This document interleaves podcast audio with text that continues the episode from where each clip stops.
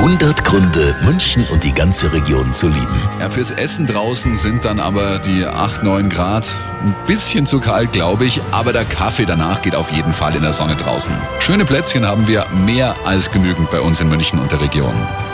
Ich bin die Elke, ich arbeite hier am Viktualienmarkt und ich liebe diesen Viktualienmarkt, weil er halt mitten in München liegt, das Herz und der Bauch von München ist. Da treffen sich die Einheimischen und die Fremden, man versteht sich nicht, aber man lächelt sich an und freut sich des Lebens. Und deswegen liebe ich meine Heimatstadt München und meinen Markt. Ja, und da hat sie vollkommen recht damit, würde ich sagen. 100 Gründe, München und die ganze Region zu lieben. Eine Liebeserklärung an die schönste Stadt und die schönste Region der Welt.